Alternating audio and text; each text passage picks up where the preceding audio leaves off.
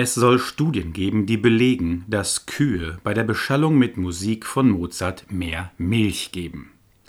Und in anderen Studien ist herausgekommen, dass man vom Musikmachen besser in Mathe wird. Prima, wenn's stimmt, mir ist das allerdings total egal.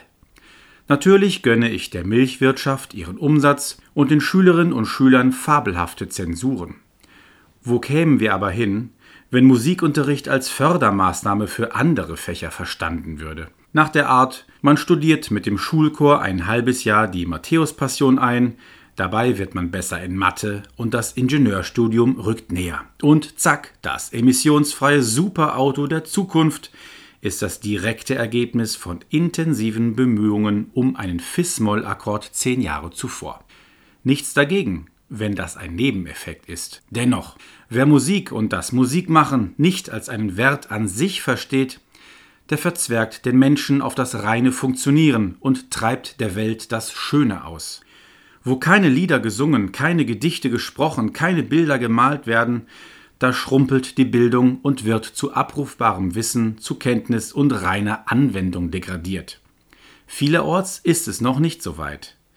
Wenn ich aber gelegentlich in Talkshows höre, dass man ja gerade jetzt zunächst mit den wichtigen Fächern beginnen müsse und damit natürlich nicht Musik meint, dann schwillt mir selbstredend der Kamm.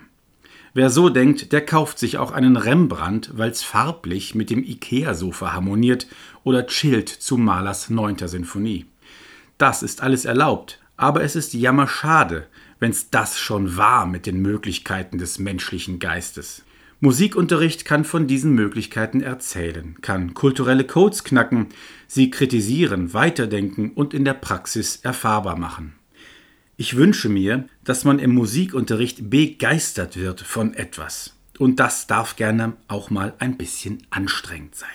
Das klingt zu pathetisch, vielleicht weltfremd und nicht praxistauglich. Ja, natürlich. Denn ich sagte es schon, Kunst ist kein Zulieferbetrieb und schon gar kein Nice to Have. Mir geht es nicht um bloße Bildungshuberei. Wer Sonaten-Hauptsatzregeln kennt und doppelt verminderte Terzquart-Nonenakkorde bei Sonnenuntergang rückwärts pfeifen kann, aber nichts von Revolution weiß, der wird die Eroiker auch nicht verstehen. Wenn ich auf dem Berg stehe, dann kenne ich nicht jeden Gipfel beim Namen, weiß nicht die chemische Zusammensetzung irgendeines Quarzes, aber ich bekomme eine Ahnung von Weite. Ich staune. Musikunterricht kann Staunkunde sein. Und wer nicht mehr staunen kann, der mache lieber das Licht aus.